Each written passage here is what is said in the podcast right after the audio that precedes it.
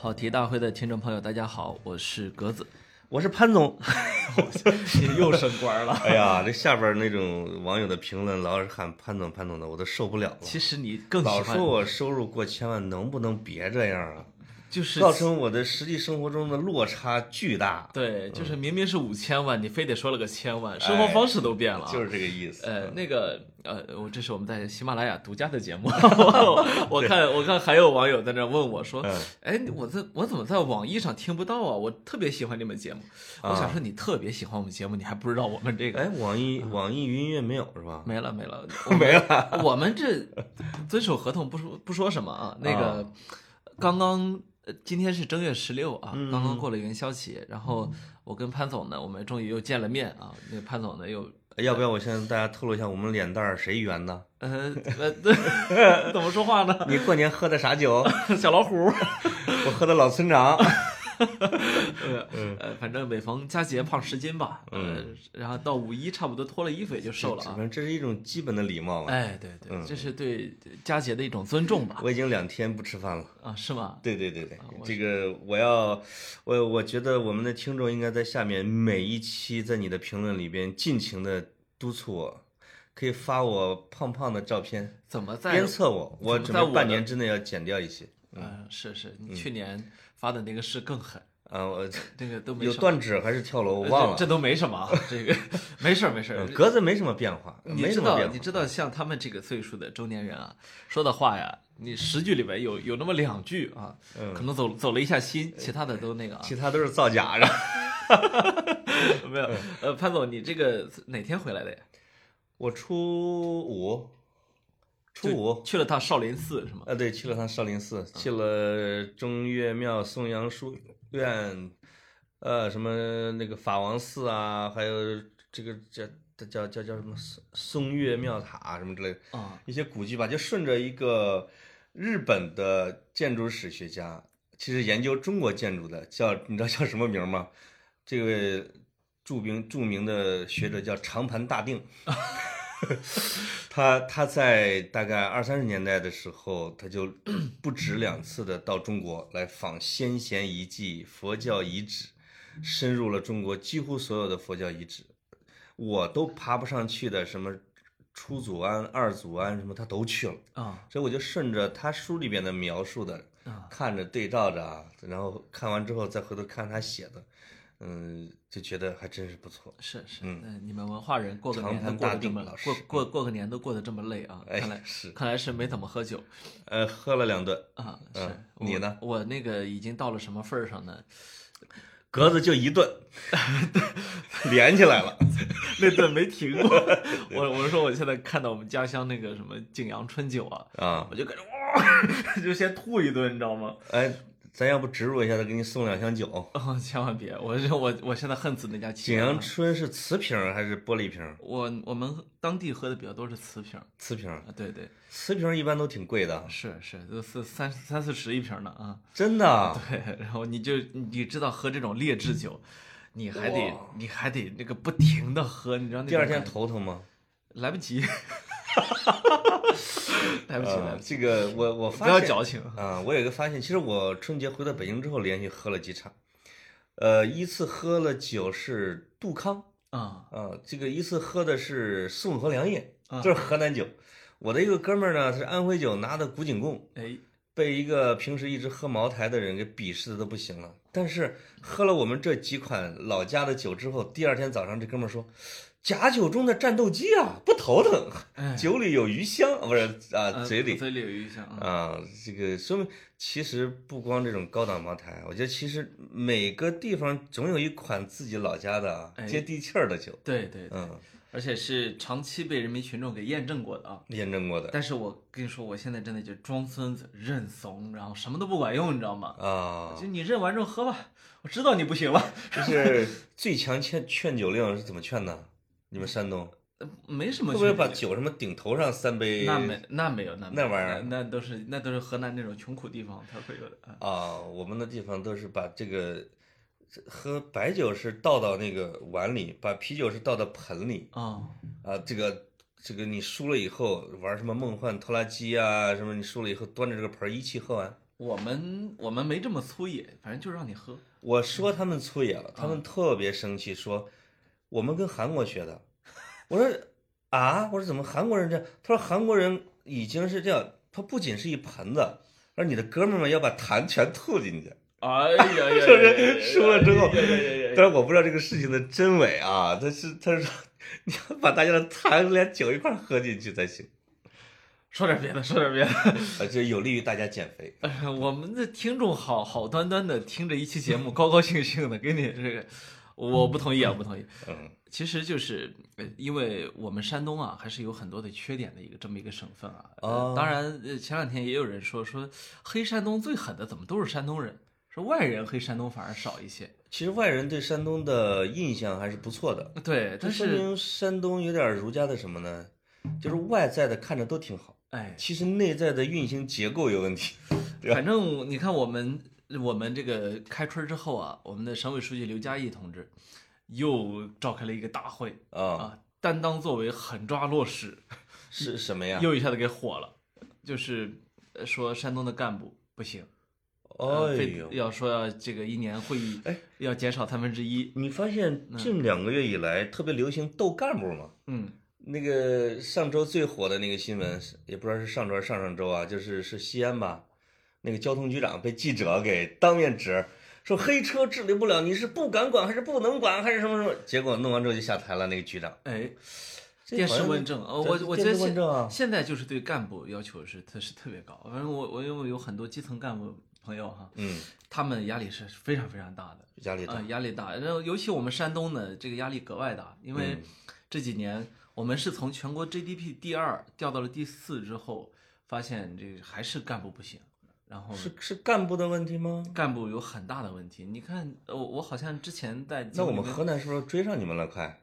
那没有。呃差差挺多的，不要这样。哦哦，呃你看我我们嗯我们以前有个济南市委书记说，甚至连河南郑州都有赶超我们的趋势。你看，甚至，河南郑州秒杀济南好吗？哎，对，听说中原城市群啊，领头城市郑州，然后已经辐射到了济南了，真的。啊，是这我知道。呃，包括了河南、山东、河北、安徽这些啊，我们鲁东地区的呃基本上都被拢进去了。哦不，我们鲁东地区的不太在乎这件事情。呃，反正啊，就是这些所谓的你你有些有些位置你觉得它特别低啊，但是呢，其实他最终他这个那个爆发力是很强的啊。爆发力，嗯、也也就像有一些这个所谓的头衔，你看着可能是个正常的啊，对，到了有些人头上，那可能就是这他最重要的一个皇冠啊。是有些人是以自己的真实水平行走的，哎，有些人是以学霸的 头衔行走的，是吧？像格子就是一个学霸。呃，我看好多下面评论说最喜欢格子这个，我主要就是这种不学习就成绩好的，我就是才能拿学历的。我这就是一人设，你知道吗？我这哎哎呀，我觉得啊不会有一天我们听众给我，就把我这人设给我扒了吧？扒了就是其实小时候老是留班啊、蹲级对，然后嗯那个天天上上自己上晚自习上到十十二点啊，啊，对，对你对说的其实不是说，然后高考抄袭，哎不就是其实就是十分刻苦，哎，这个人设就得崩塌，对，就就只要我努力就 就崩塌。就崩塌啊。还有还有就是这个。进进入清华的时候，有可能家里塞了钱。啊哎呀哎呀，这个就是你爹肯定打了一套佩奇给人导师送过去了，当时给你配齐，哎，怎么又是个河南爹？河南爹就是你知道我，我经常到现在还会有一种幻想，就是我爹把我拍醒说：“哎呀，我看你也挺努力的，你也嗯三十了，我我这三个亿的财产啊，从你小时候开始啊，我就不太想让你知道咱家有钱，怕你不奋斗啊。”哦，就天哪！就就直到现在我还有这幻想。是过年期间我还暗示我爹了，有啊有一次喝喝大了，跟我爹说：“你有多少钱？你咱咱爷俩交个底。”拍出三百大洋是吧？我爹说：“你上次给我那五千块钱，现在剩下四百。要不返还给你啊？是，哎呀，我们的爹都是比较穷的爹，没办法，只能靠自己的努力，是吧？嗯，那也有一个靠自己努力的演员。哎其实我们今天其实想聊聊他。我我们这十十几分钟了，题儿还没跑到演员身上呃去。，对对，反正一直围绕着打转儿，对吧？哎，就有些人是自己的刻苦努力去去放高利贷挣钱的，有些人去通过考博士来这个来来设置自己的人设。因为人家不需要钱，人家需要的是这个博士学位。对对对对，我哎看了你写了一条微博啊，就是当这个翟天临论论文造假的事件出来之后，我看你在微博上写了一条评论这件事的，我还抄袭了。嗯，是不是骨骼很清奇？你在微博上写的，我给他抄到了另外一个社交媒体的号上去了，人家还发给我一点稿费。呃给钱给钱。哎，我就讲了，就是这个地域原因造成的翟天临为什么论文造假这件事。对我其实特别能理解翟天临啊。那我们是不是有的听众还不知道这件事？我简单的把这件事说一下哈，就是一个也也算著名演员吧，我在《军师联盟》里边看过一七年左右火起来的尤其是他上了那个《演员的诞生》，《演员，的诞生》是往后一点，然后他当时演对章子怡对他那个挺欣赏是吧？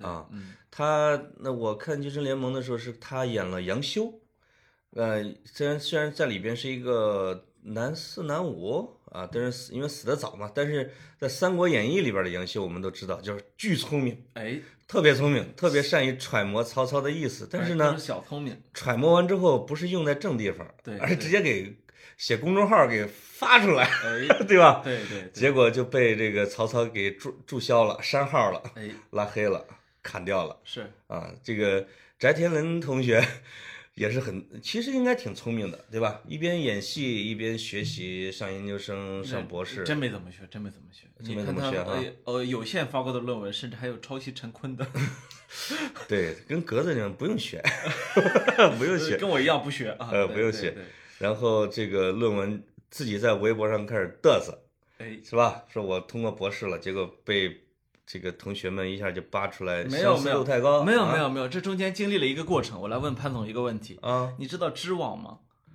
呃，现在知道了 我给我给听众朋友透露一个秘密。啊，我上午跟潘总，我们俩见面儿，这个随便聊了两句这个选题。我说翟天临当时竟然不知道知网，嗯，潘总愣了一下，说什么是知网？对啊，然后然后格子问我你写论文吗？我说我写啊，哎我写了好几页呢。是潘总，呃这个真是老一辈儿知识分子。当年 当年他的论文是用手写在稿纸上，就这么发表了，呃那时候发什么表？本科生发什么表发表在了学校图书馆里面，发表不是发表给了老师，连图书馆都不收藏，是吗？啊因为哦就是那那这网友想扒你还不好扒，不好扒？因为而且是用了两个两三个小时写完的。嗯啊，这写完之后呢，这老师说看在你是班长这份儿上，给你一个及格分儿吧。啊，您那写的是议论文吧？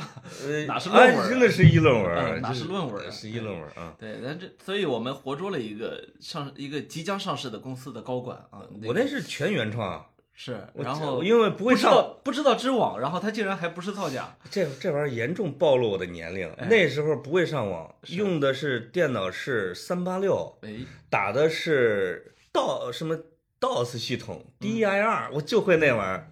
然后到上班一年以后，才开始大概以一分钟能打三个字儿的速度，什么聊 OICQ 啊、嗯，QQ，就才开始会网络了是啊，其他不会，真不会。所以你让我像翟天临这样的也不不可能，不会。哎是，人家虽然不知道知网，但是呃不重要啊，但是嗯翟天临这个不知道知网就就很就很致命了，就说你的意思是说，现在这这些博士就必须得用吗？必须用。啊，我一个硕士，我用了不知道多少回，就是老是看自己的相似度有多少嘛，查重一下，也不是，你得到那上面阅读大量的论文，你才能写出论文。你才能把人家的意思融会贯通，化成自己的语言洗稿。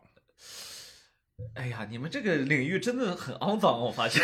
嗯我们是在那个叫什么截取全人类最精华的知识，嗯，用自己的思维去贯通它。哎，其实，在中国的八十年代的时候，因为我我我在一个报社当文化编辑的时候，那时候经常会看编发一些说指某学者抄袭的啊，对，你会发现在八十年代的中国学者整个学界不太有抄袭的概念。你说那时候有一个叫左派知识分子叫汪辉哎啊，学术水平、学术地位都很高的，很高，对。这个后来被很多人汪丁丁给扒了。对，扒他这个抄袭，说论鲁迅的呀，或者论什么之类的，来自大量的。他是什么呢？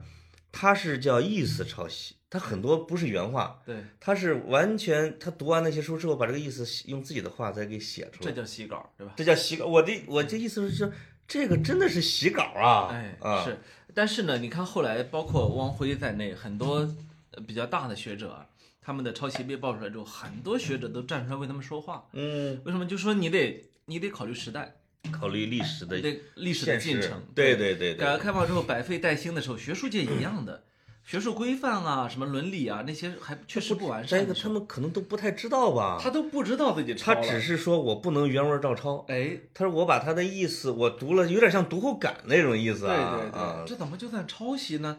嗯，而且那个时候那些学者，只要你率先能读到外文的书籍，那了不起。你即使是做一个二道贩子，已经对国内的读者有一种振聋发聩的效果。你哪怕只做了个翻译，都对国内读者有重要的作用。所以后来这个这个右派的领袖这个朱学勤老师 也被人指也被扒了。也被扒，但是他后来他说自己是冤屈的嘛，他就把稿啊都晒出来之类的，就是在他们那个那个年龄段这一块儿确实不规范，但是在翟天临的现在这个时代，那就是装傻这，学术规范已经非常严格。没错儿。嗯嗯，再那个什么就装傻了。对但是因为我我们在学校见的比较多啊，嗯这个抄袭啊、洗稿啊，实在是太多了。你就有些论文你看了之后，你会觉得他还不如那没有鄙视谁的意思啊，嗯他还不如那个艺术类的同学他们瞎写一通来的真诚。哦，我觉得这你为什么这不是这是普遍的学术道德的问题呢，还是说是某种机制逼着他们去抄袭的呢？我觉得一个肯定是我们的，我我们的学术人才的培养过程中啊，强调伦理其实是很少的。嗯就是我们对伦理课程的的那个教授啊，这一份这一环是，其实在我看来是缺失的。嗯你看我我上的学啊，都有伦理这一课，但这一课哦都知道是混分儿的。嗯嗯嗯，那这个你有没有伦理，全凭你自觉，对，是全凭你作为一个人的道德良知，呃，以及社会对你的约束。那你其实到西方很多学高学校去、高校去，你会发现伦理这一课特别特别重要。我觉得这是个很重要的一个差别。哦嗯，那个翟天临是哪学校的博士后来着？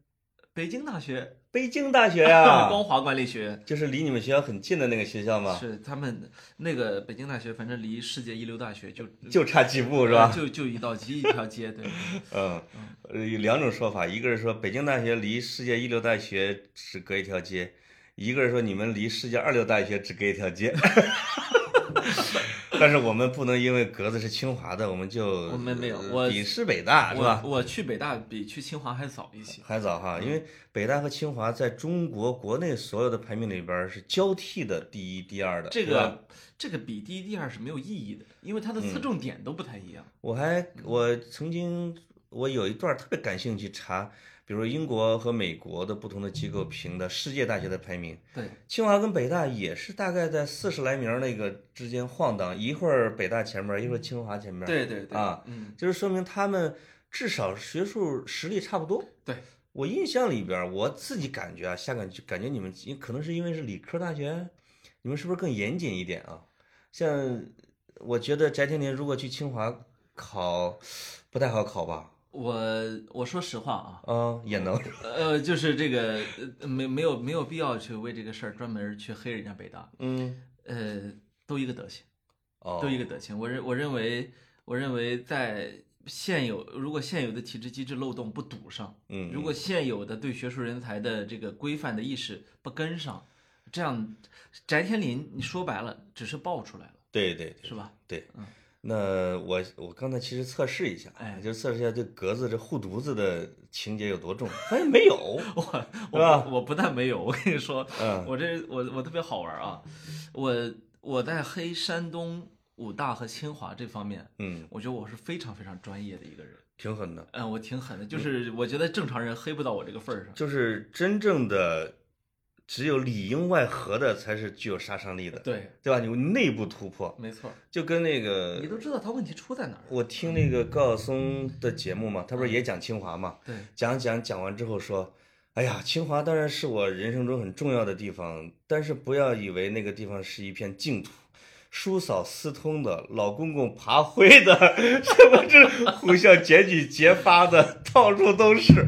他讲的是清华的这些老师，呃是听着听着我就扑哧了，我操！我说真是最了解自己这一块的是自己人，对吧而且？我现在特别讨厌一个什么现象，就是有一些现在这些年轻人啊，嗯我我不知道为什么我现在老爱拿年现在的年轻人来去形容比我更小的人，可能嗯可能我开始有点老气横秋，有点岁数了啊。嗯我说现在年轻人，我特别不能理解的一点，你比如说北前一阵儿北京交通大学不是有一个实验室爆炸嘛？对北交大的实验室爆炸的时候，我正好那天晚上住在北交大边上，哦，所以我我还真是近距离的接触了。嗯嗯嗯。然后我没去实验室啊，嗯啊。我住那边上，然后结果呢，呃，这个事儿发生之后，北交大的学生去微博上去骂各种要求公布这个事实真相的人，以及以及哦在现场围堵媒体记者，嗯嗯嗯嗯，就是爱护母校形象，你你明白吧？对，我觉得，我觉得简直就是我们的教育培养出一帮什么样的，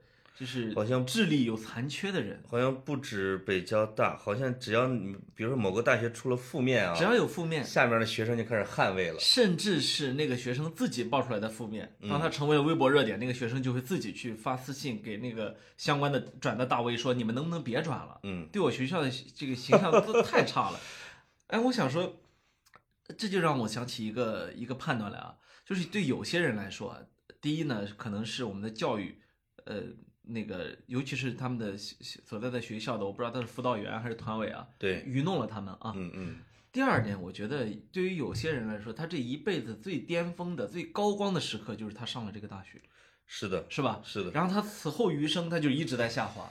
我觉得这样的人是特别可悲的，就很像一个一个美国的朋友跟我说，他说支持特朗普的都是些什么人啊？嗯，啊，这是他的说法，啊，都是一帮人生人生最巅峰的时候，就是高中入选了橄榄球队的那帮人。对，就是过了高中之后，他他再也没有过成为众人焦点的机会。是，嗯就是中国的人，比如说上大学，他特别容易把一个你学习的教育机构给转化成一种家庭关系。我觉得跟中国人这个整个的文化有关系啊，就是他会把他觉得学校是我母校，就跟母亲一样。哎，这让我又想往上追溯这个文化，就追溯你们山东去了。孔夫子，孔夫子这不是有有有君上问他吗？说这个如果他爹犯了罪，这孩子要不要举报？不是有一个案子吗？对，他说子为父隐，父为子隐啊，这这是一个。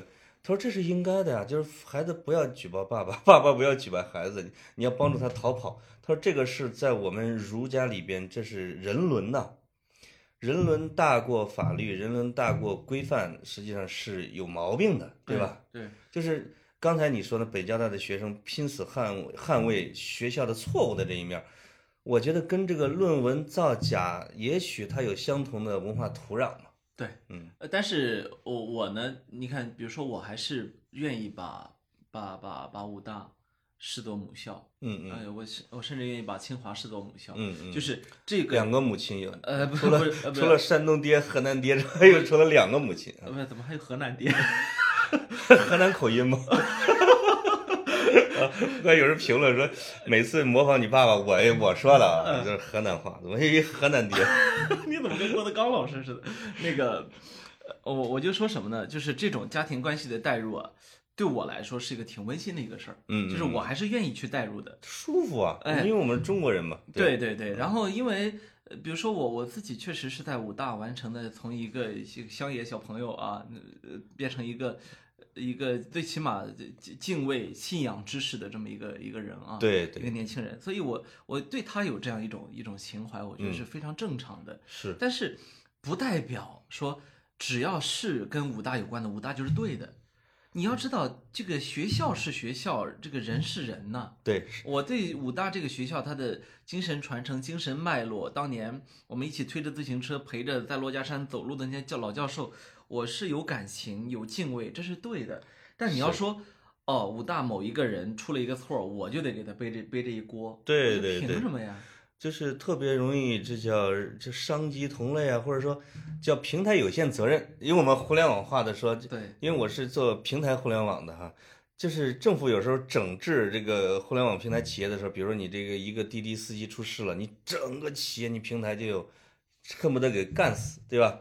它其实有扩大化之前，叫平台有限责任，说平台应该承担他自己应该承担的责任。对，你比如像北交大的那个事情，他校方是有责任的时候，那有一说一，把这事儿得你你必须得交代啊，对公众，对？没错没错。但是呢，就网友可能在下边是说，估计又评论你们北交大什么玩意儿地方啊哎，有可能又进行了扩大化。哎，然后那边呢又拼死捍卫，最后发现你为之批判和辩护的事情，已经不是原来那件事儿了，它是两件事情，对，成了脱节了。是脱节了，嗯这成了对一个地方、一个地域、对一个人群的攻击没错。啊。我我是现在经常发现，你这个有些有些杠精啊，或者有网友在我这下面跟我辩论的时候啊，嗯我就特别痛苦，就在于你无法去告诉他，咱们俩还没说一件事儿呢，就是还没有去跟你辩论说这个逻辑对不对？你看我前两天跟有一些人在杠这个豆瓣的这个事情，，对，我说这还完全没到逻辑层面，你现在事实层面跟我说了两件事情，我怎么跟你打？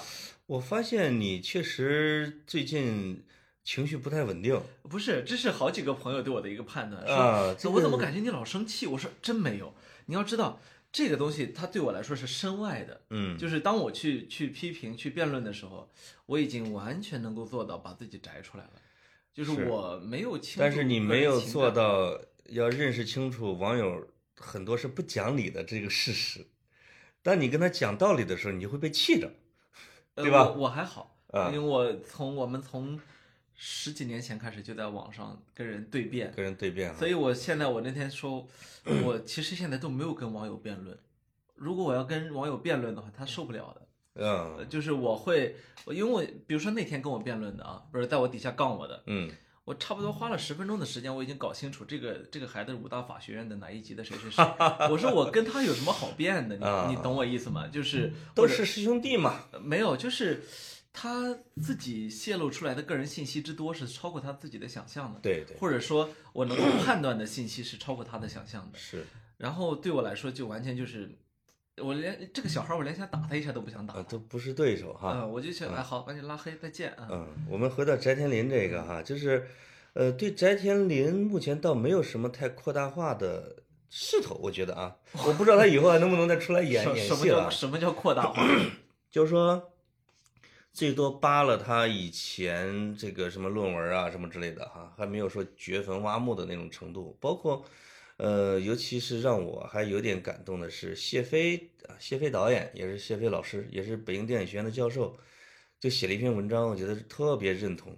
一方面是对他这个错误是做出谴责的，另外一方面，其实他又讲了中国的就是演艺学，就是艺术院校的博士论文、博士站或者说机构设置是怎么回事儿，哎，水分特别大，脱离实际，然后呢，这些博士也比较水，同时又最后又说，对这些犯了错误的人，实际上你当你用法律惩处了之后，你应该给他以公民的正常的权利和自由。哎，哎，我觉得最后这一段话我是很认同的，是吧？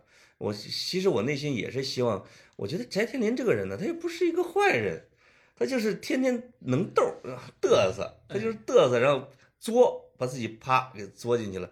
但你不意味着说这辈子就折在里边了，对吧？是，对，呃，我觉得潘总呢是一个比较宅心仁厚的人，但这个事儿呢，其实不同的文化有不同的处理方法啊。你在在嗯西方呢，这个事情有可能反而能够被原谅、被宽容，因为你用心忏悔了嘛。啊，对，但是你在日韩，有可能你就还没到这一步，你就完了。嗯，就从论文查重百分之四十开始，你就开始要完了反。正我知道韩国的这些教授，一般在论文造假的时候，或者什么实验结果造假的时候，被人戳出来，容易自杀，哎，自己不活了，往后余生你没法混的。啊，日本的是喜欢这个，就是要么就一一排跪在公众面前，要么对就全部九十度，鞠躬，就像丰田车的 不是丰田，这就反正车企老板似的。哎我们为我们的这个轮子又出问题了，向向公众道歉啊什么之类的。对对对，就是可能在中日韩这种东亚文化里边，人们对错误的，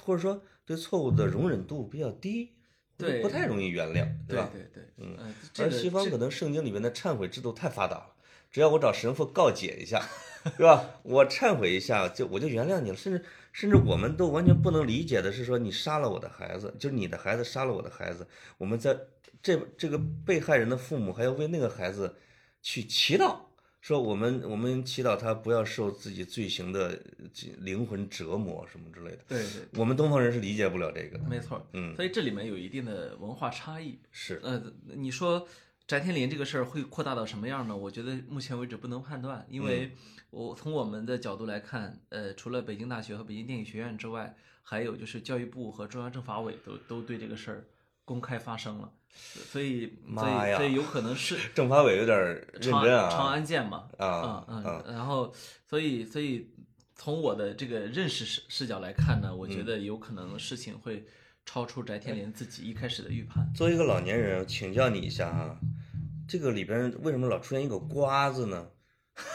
它是古代的那个叫明朝有一个刑叫瓜蔓超吗？呃，就是说你说我吃瓜群众是吧？就是你古代有一个叫瓜蔓超，就是你有一个人犯罪了啊，他就顺着你往外一下就延的你，比如说什么什么蓝蓝玉案啊，哎，你一个人的事儿一下整出三万多人来，嗯，他就往外抄抄抄抄连坐嘛。对，那这个瓜是什么意思？是吃是什么吃瓜？是就是什么呢？就是说长出六个瓜，什么玩意儿呢？你想咱们咱们那个夏天啊，啊闲聊天的时候爱干啥？吃这个西瓜闲聊天嘛。啊吃这西瓜闲聊天的时候聊的都是什么？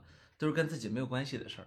啊！这就是网民在干的事情。然后，所以就是吃吃瓜的意思啊？对，所以为什么叫吃瓜群众呢？就是我吃着西瓜看你装逼，啊吃着西瓜看你出事儿啊，啊，这个吃瓜我我知道，跟我自己没关就系。这个里边的瓜，我理解成是什么呢？就是翟天临还有那个电影学院的一个那个院长院张辉，啊，嗯，就是他们是其中像瓜秧一样的，被滴溜滴溜滴溜滴溜越来越多的事儿。不是是不是那个事儿是翟天临这一个藤上挂着七个瓜嘛？人家对是对对对嗯对，这这就是我我是刚才翟天临说的那一个瓜。张辉一个瓜，北京电影学院变成了一片瓜田，哦，张辉是 是他们的院长。犯了什么事儿啊？我的意思。就是呃，我有有人爆出来嘛，那那个张辉是北京电影学院的党委委员，然后是表演学院院长。啊就是翟天临不是从那个学院毕业嘛，然后他娶了自己班上的学生，一个比呃这句话有歧义，娶呃娶了张曾经自己教过的学生，对对对，啊然后那个那个小小姑娘比我还要小小好几岁，嗯，然后呢，并且为了这个姑娘呢，专门呢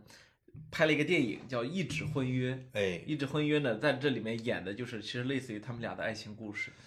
然后呢，这个电影呢是北京电影学院投资的。后来呢，这个电影的女主角呢获得了一个意大利的一个奖，这个奖呢是北京电影学院 也是类似于赞助啊合作合作方合是吧合作方，所以呃，整哎个这个挺有意思。很有意思啊。这个你比如说山西煤老板在这个想捧或者说养或者娶一些女明星的时候，一般会花个几亿来给她去做一个电影，是吧？让她去做女主，电影名字就不说了，一大票男星来给他打下手。哎，那人家没有那么多钱的院长，人家用的就是自己的资源，资源，哎，这个影视圈儿资源。这个资源也是钱。你看，都什么杨紫啊、张一山啊，都来捧他。就是你煤老板请明星是拿钱砸，对吧？然后让这个演员有知名度、有奖项。嗯，人家院长已经给了你电影，给了你知名度，给了你奖，哎，哎，所以他也也同样达到了他的目的。我觉得我们对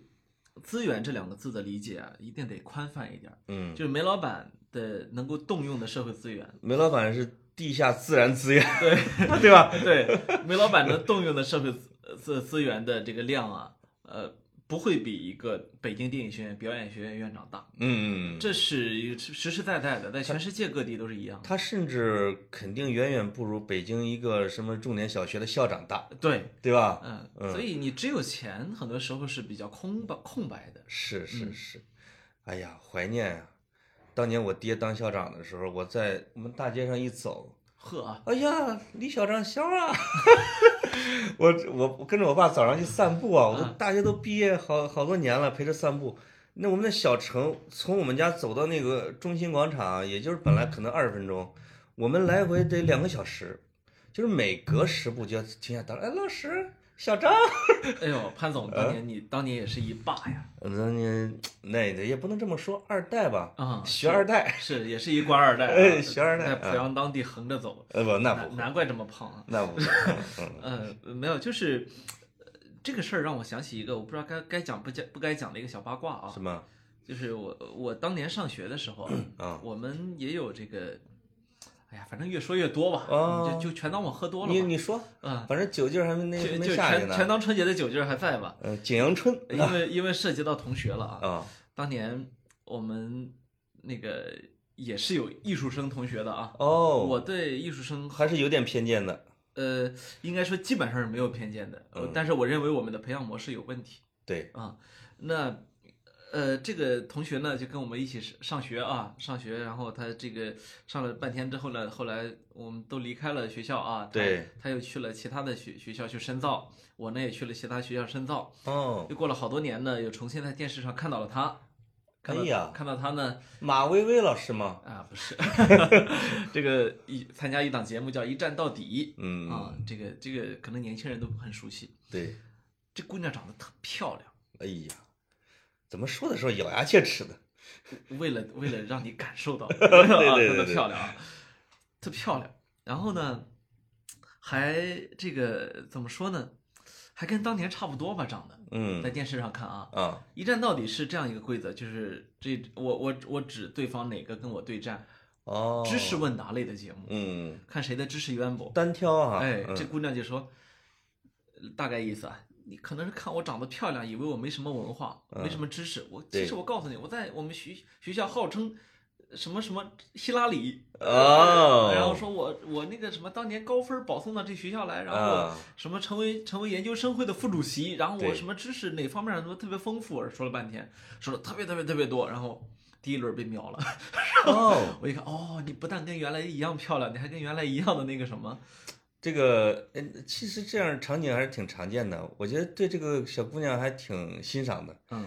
因为我们经常会看武侠小说里边，就是就是会会给读者带来欢乐和愉悦感的，就是那种上擂台先上去，我我我我是谁的徒弟，我有多厉害，我多厉害，谁敢谁敢打我，哎，然后被人一招戳倒，对吧？对，嗯，扮演了这样的一个一个潘凤这样的一个角色，呃，对，我乃大将潘凤 所以我就跟他想起来，跟翟天临啊有点相似，嗯嗯，就是可能他他们真正的天赋和外形条件都不在这儿，对可可是呢，内心真的心心念念的是这样一个学霸的一个一个人设。哦，哎，这就说到山东了。你赶紧给我说说，你们山东人真是对学霸有那么执念吗？我我我觉得我们山东真是挺有意思一个地方，就是我那天在微博上说的也差不多啊。嗯，你从小在山东，比如男孩子就不能怎么打扮，你哦打扮就会觉得你不务正业，然后或者说你穿那种不能油头粉面的、啊。稍微色彩鲜艳一点的衣服，就觉得这不是正经孩子。哎呀，你也不能够去弄的这个头上全是头油啊，这种啊。山东确实这个是一个比较保守的一个。对，然后呢，最好玩的是，就是我从小到大，我因为我我以前说过，我考试最好的时候都是最后那一两次考试，对所以平时我一直是在后边的。对，平时那个前几名的学生，你都看，就是一个个长得那个歪瓜裂枣啊，我不知道是不是因为或者打扮成难民那个样子。对对，就是可能以后的打扮打扮能好看啊。就是范进，对，然后 范进是山东人吗？这是一啊，不是吧？范进中举吗，啊，我一下想不起来了。有点儿，呃这不是，可能是南方的啊。啊，呃，没事儿，我们的听众会在评论区说的。对一旦我们俩知露出知识盲区来，就是 大家发挥的空间。那个，然后很有意思的就在于，就真的有我印象特别深，有一年是高三的时候，嗯我们学校光荣榜嘛，啊，光荣榜上就是会把我们的照片贴出来，然后我们家里人呢就去学校看我的时候，在楼下嗯等我，对，等来的时候跟我说的第一句话是。整个光荣榜上，怎么就感觉你一个人眼珠子还在转呢？哦，就是没活气儿哈。哎，就是还有一点点的回。我觉得呢，其实我也没转，只是呢，我这人拍照的时候啊，嗯，精神啊，哎，容易精神，特别好玩。也可能打了点头油，其他人都不行啊。然后嗯，所以你就从这个你可以看出来什么，就是山山东这个教育啊，和他的教育理念对学生的这个打压，对，就是你始终能够获得表扬的，就是那个规规矩矩、安安稳稳、不动声色考了第一名的那个。对。所以翟天临呢，当然他是在日本待过一段时间，但他我看他十三岁回到的山东，啊，那学习有点跟不上是正常的啊。对，然后他还在成长的这样一个舆论环境里面，对，就是你是长得很好看不假，对，你还在国外待过不假，嗯，你学习不中用啊，这一点儿啊是致命的，这有可能会遭到同学、老师、家长你就不是一个普遍的负面评价吗。对主流认可中，你就不是最好的人。当然，有些人可能在次文化中可以获得很好的认可，是，但谁有多少人是不想在？也就是说，给翟天临幼小的心灵留下了童年创伤。我我是这么推测。长大的，其实这个博这个博士和博士后是他的治愈的一种手段，对吧？呃，我是这么一猜啊，有可能人家我觉得免不了这种潜意识，哎，就是发奋，我一定要，也许我从小就要还我对爸爸的一个呃承诺，哎，我一定要学习好。那我不，我上不到这个，哎，这怎么成正面人物了？这一说啊，这所以，我那天在这有点可怜他嘛。对对对，是。你想，我小时候我说我有一个表哥啊，后后来呢，就反正各种哈，我也不不想再评价这个表哥什么了。但是呢，小时候就看得出来学习不是很好啊，也不是很热爱学习，呃，每年过年呢都拿不到奖状，嗯嗯，然后从他从他第二年拿不到奖状开始，他哇就在家哭。然后他爷爷特别宠他啊，说爷爷带你赶集去，赶集买两毛钱一张奖状，买了三张回去，哎，他写写上他名儿，小朋友自己也得到了安慰啊。哎，对，嗯，我因为最近在看《士兵突击》啊，就反正老剧就是老看嘛，我就发现许三多的，比如说他的人格的这种从小的这种萎靡啊，或者说蒙昧啊，或者说这没开啊。都来自于他周边对他的负面的评价，他的父亲呢天天揍，他的哥哥的瞧不上，邻居都欺负他，他花了很多年的功夫，才慢慢一点一点一点把自己变成了一个正常的一个人。对啊，就是所以翟天临呢，就是你说这个，我觉得其实挺切合实际的，挺切合实际。但是演艺圈这个圈儿啊，感觉其实对学历没那么重视。对，咱们小时候。看说五五线五虎什么五线五虎将，哎，什么刘德华、苗侨伟、汤镇业，这个还有谁？梁朝呃不是还有谁呀？还有这反正这几个人吧，有没有周润发我不知道。就是人家上的是叫无线什么培训班儿，哎，我觉得可能会发个证书，但未必有什么学位吧。没错，就是。你我成龙啊，王宝强啊，是这什么四大天王啊？也啊，王宝强啊，王宝强小学嘛，啊，士兵突击啊，啊啊，对吧？就是我的意思说，在在整个演艺圈，其实他的王道是你演的好不好，没错。你其次是你长得帅不帅吧，漂亮不漂亮，对，呃，最后才是说你文化、你的学历高不高，对啊，那像翟天临反倒是其中的一朵清流。对吧？我们俩怎么还上了？对，于文泰是另一个清流。哎，啊，那哥们儿不是演于秀才的？对，吕吕秀才。哦，吕秀才，嗯，《武林外传》里边啊，对对对，当时就觉得他掉书袋是不是一个角色塑造？后来发现人家不是，真的很有文化，天然的适合这个角色，天然适合的。嗯但是你会发现，你你搜遍演艺圈，学历太高的也也不太多。没错，啊，术业有专攻。我一直觉得人呢，不能够去你你说我这我们这一出来说啊，我们不但学校好，我们从小身体还特别好，然后我们我们不但科这个理科好，文科还特别好，是吧？嗯，我我我得说，从我自己的成长，因为我我们是普通人嘛，对，自己的成长经历来说呢，呃，我觉得当我是理科生的时候，我理科确实还挺好的，嗯，但是自从上了大学之后，我到现在我就说，我看到那些数学题、物理题，我也开始头疼了。对对，你因为你你的精力，呃，关注点根本不在这上面，是我没有必要塑造成现在一副我对现代科学还特别了解的这个感觉啊。是，另外这个整个的，你比如说艺术家或者演艺人，他的成长的空间是在舞台上、剧场里、对片场，没错，是你在于自己的表演的这不断的提炼，以及你在观察别人表演的时候的学习，没错，是吧？包括什么什么斯坦尼斯拉夫斯基的什么这种体系表，演体系，他也不是说让你去学课本儿，他是让你在生活中去学到东西，对吧？所以，所以你看到那些影帝啊，你可以，他真的不是靠学历取胜的。我是觉得翟天临完全没有必要来这种心结啊。我我觉得这个事儿呢，还给我们一个启发，就是当你去看到某一个人在吹嘘和他这个本领域不太相关的本事或者说荣誉的时候，你要提防他。你你在说林志颖吗？唐骏是不是？唐骏啊，啊，非得这个，你看，呃西泰的啊，可能他真正擅长的是在企业里面摸爬滚打，对对对是？吧？带领一个企业前进，这是没有问题。可是这时候他也是不知道哪儿作祟哈、给自己开始学历造假。我觉得当对，一个人在吹嘘非本领域的技能的时候，一定要提防他。嗯，有时候你刚才你说的，他未必是炫耀自己的履历，有可能心理补偿。心理补偿。另外一个啊，就是一个很重要的，包括我司就经常跟我讲，我们要招的是什么什么叫什么二幺幺双百，还有八什么那叫什么来着？九八五，九八五九八五。我说招这个干嘛？我说我原来那些同事们都是半路子出家的，什么之类的。我觉得招这个还是有用的，潘总。我知道，就是因为你们老觉得这种人有用，嗯，那些没有这种学历，突然间二十多岁开悟的人，机会没了。其实不会机会没有，我觉得是这样的，就是对于一个公司来说啊，你其实要的就是各个岗位上的人才，嗯，不是十二分的，对你其实要的是一个八分以上的。对，八分以上的这个二幺幺九八五或者双百的，能够大幅度降低你筛选的成本。是的，嗯这这个我理解，因为学校已经替你把关了，对嗯吧？学校的环境也替你对他进行了初步的培训。没错，但是你如果说这个人是公司的一把手，那对不起，我们要的就不是一个标准件儿了，是吧？对对他是一个公司的一个领军人才。对对，那我们要的有可能就是那个一天学都没上过，但是天赋异禀的人，呃对吧？，对，就是这他这不一定了。过往的职业履历，对吧？能力展示这一块哎，的，对，比如老罗这种的，还有还有一点就是，我觉得是进入公司的，就是他第一步踏入社会的时候，我们应该看看学校。嗯，但是当他踏踏入社会，比如说三五年之后，这个人出来，比如说你你现在问我说，让我自我介绍，我上来还说我是在清华大学毕业的，然后我这个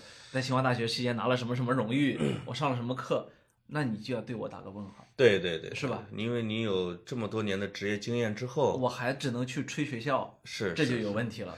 所以我是觉得这个落实到个体命运上的时候啊，那些人会觉得他失去了机会，对，他就因为学历这个东西真的很左右人的人生，哎对吧？也你反正我也没见过统计数据，或者你的阶层、你的学历会直接影响你的人生轨迹。所以那些人呢，有些人是选择了奋斗，有些人选择了先造学历，然后奋斗。对，之类的，那那肯定那假是要打的。但是我觉得，哎呀，学历这个东西确实也也耽误人。对嗯，也耽误人。如果从管理学上角度，我们我我是我，如果我是 HR 的老大，我肯定也会下这样的指示，因为成本低，效率高嘛，那对吧？那当然嗯，嗯，而且有质检，是吧？是，那但是确实落实到就是特别个性化的个体的时候，其实对他们我觉得压力还挺大的。那当然，嗯呃呃，这个其实呢，一定程度上也是公平的。嗯你在弥补你前几年的缺失，对对对你需，所以你需要更额外的努力。更努力。我我我倒是觉得今天这个社会环境呢，盖不住你的光芒。嗯，假如真的是有光芒的话啊，对，呃呃，尤其是当你工作几年之后，其实这个公司他也不太会再去看你最初的学历是什么的时候，对对呃这个时候是一个很好的一个展示的机会。就是重要的是你先有第一步嘛，对对吧？对，嗯，你在一个小的地方也发出了你应有的光芒啊。对对对对对。所以总体来说，就像球员一样的，就是我记得我的偶像温格老师说过，哎，你比如说在二十年前的时候，你可以全世界去搜集一些苗子，自己藏起来，突然间一鸣惊人了，比如像梅西那样的啊，什么之类的。他说现在的这个球探遍布世界，社交媒体这么发达的时候，全世界的小天才刚出生恨不得都已经被发现、被抢走了。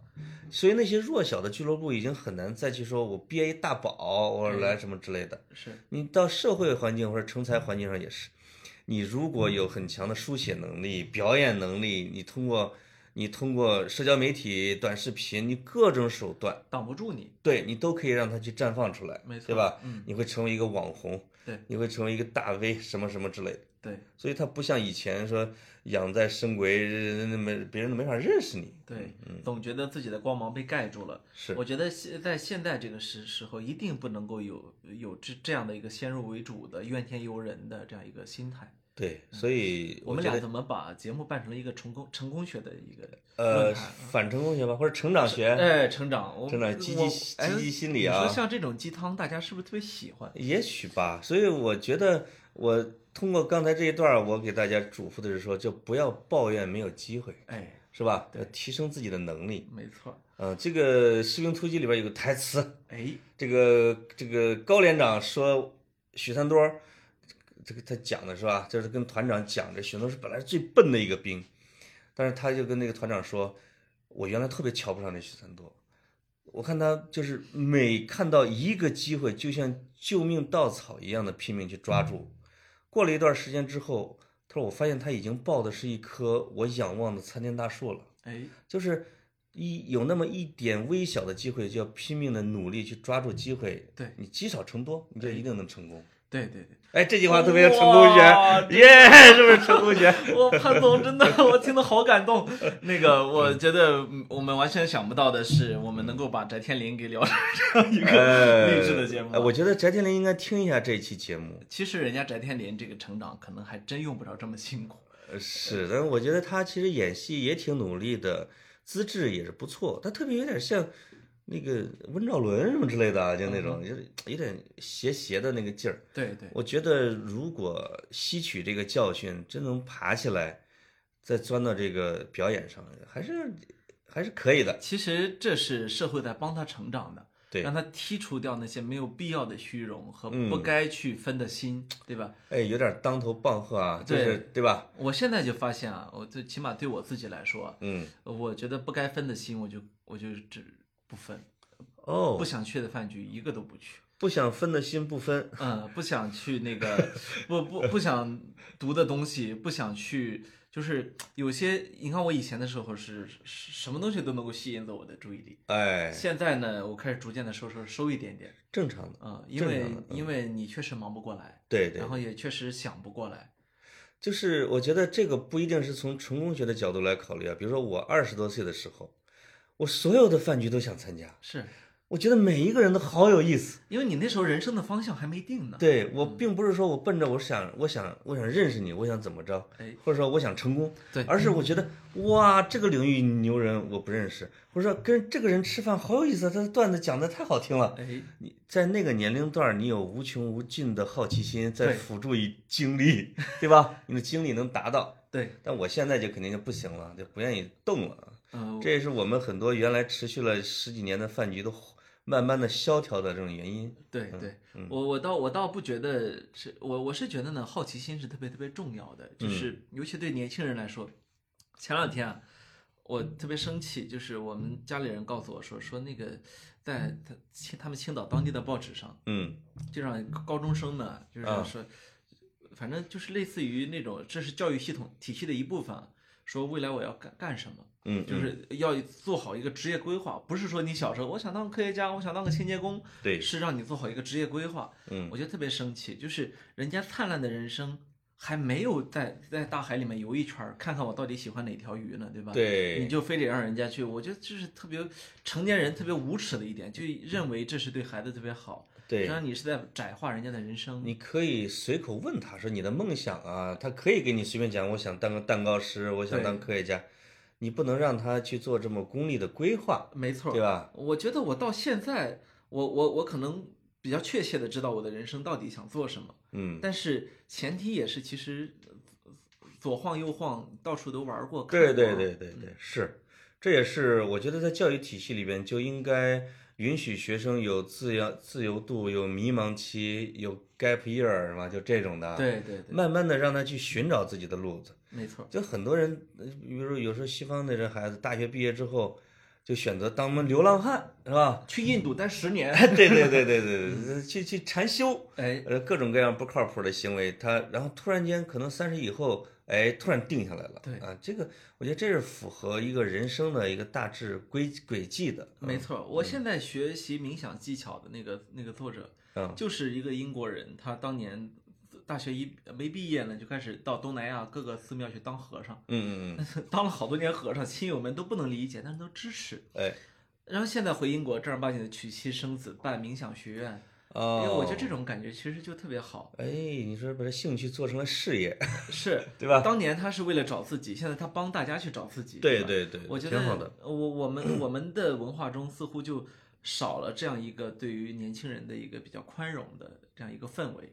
对，就是你不要给年轻人太多的标准答案，比如希望是我们回家的方向。这《流浪地球》里面的给学生说，希望是什么什么之类的啊，就是让他们自由生长一点。对对，嗯我我我觉得翟天临这个事儿呢，其实他本身对于对于一个演员来说呢，可能只是一个生命中的插曲。嗯嗯，呃，对于我们的这个社会舆论来说呢，也只是一道甜点。是，呃但是呃，好多事儿都像这样，你你稍微的把它给这个壳儿给剥开看看。嗯呃，我我觉得是这样，就是就是我们反复说的，呃，如果这个东西对这个人的职业和事业并没有什么作用，呃，然后他在反复的强调这个，是我们就需要去对他有一定的警惕。比如说，对对对，比如说我 我现在还有人问我说，你怎么不去读个博士啊？嗯其实对我来说，读个博士是特别简单的一件事情，因为按照目前既有的游戏规则的话，我觉得难度并不是特别的大。我觉得这样，你就你觉得你你就不用去那么努力的去想什么上博士，嗯，你你就按照你现在的成功速度，十年之后我们普大给你发一个博士，荣誉博士，你们你们普还有大呀？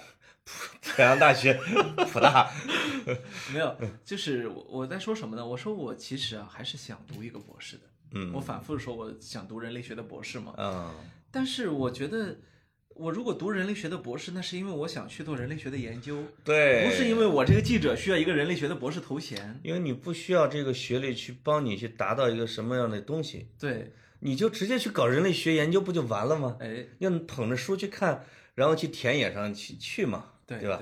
可只只是说，可能有一些非常好的老师，他能够带给你更多的方法论，是，带给你更多的工具，甚至第一次带你走向田野，对吧？所以旁听挺好的一个方式。我上大学的时候一直在旁听。嗯对对对，对，如果你比如像咱们啊、不是我这种年龄的，如果对某个学科感兴趣，去大学去旁听，他们让听吗？现在？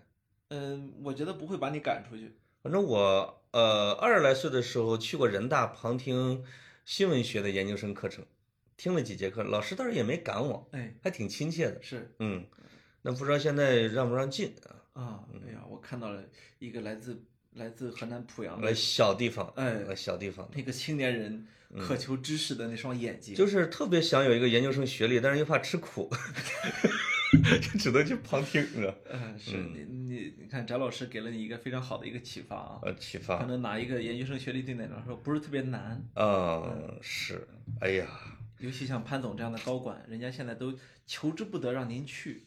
啊，真的吗？啊，就是要一年大概六七十万学费那种的吗？对对对对，中欧、长江什么？你们清华 EMBA 的啊？啊，对对对，嗯，听说哎，你们那个清华 EMBA 什么，好多著名足球运动员都在里边儿啊，啊。是，我就不说是谁了，但里边我觉得他们是不是学校方有意的啊，会把这些人给招进去，就跟有时候招一些明星进去，让这个班里边活跃一下。招不是招名流，本来是全世界大学的一个共同点。啊你去哈佛什么肯尼迪政府学院，你会看到大量的什么中东地区的王子啊，什么的哦，他肯定没什么学没什么学术的水平，对他就会能进去，对这会成为他们最终他们的校友网络的一个很重要的一部分。啊，啊，全世界的大学都是一样的。对那这一点上呢，我觉得大家倒是没有必要去，就是我觉得这种呃广义上的仇富心理啊是要不得的。对就是你仇视名人、仇视权贵，对这个我觉得是要不得的。就是是社会资源就是社会资源，它是能够转化成你这个平白无故白手起家所没有的东西的。嗯嗯，反正是不是一般这样穷小子当年也会上的，就是如果他走，比如说经商啊、企业这条路，他可以能选择，就是哎你上不了这种顶尖的，你们清华的，你上一其他的嘛，对吧？对对对对，嗯，就是我觉得它是一个，呃，很多时候资源是为了它的商业版图服务的。对你只要不是说你利用这些资源进行这个违反公权力规则啊，或者说违反公平规则的就行，对吧？对，哎呀妈，聊了好久啊，哎呀妈，又超过了一个小时。是是是，为了翟天临操碎了心，对吧？嗯，但是整体上，我觉得我们俩的倾向其实对他是，我觉得还是有一点点同情，对吧？有一点点同情，但是错误就是错误，错误就是错误。没错，他道歉就是他道歉呢，也不是特别诚恳，因为。也不知道谁给代笔的，而自己写的这个，因为自己写可能会有一些错别字，对，有点像类似于别人参谋的。是因为他他的这个行为很大程度上妨害了教育的公平，是，以及呢，对于那些寒窗十年的真正的博士生来说是非常非常不公平，是，所以呢，引起了大家群起而攻之。对，这是这也是他该付出的代价。就是如果他是一个有悟性的人呢，他利用这次事件可能会成为他涅槃的机会。没错，如果是一个一一这个俗人，他可能这一棒子就打下去，这人就差不多了，就完了，对吧？我我对人从来不表期待，随随随他去吧。行，好，好，就到这里，拜拜。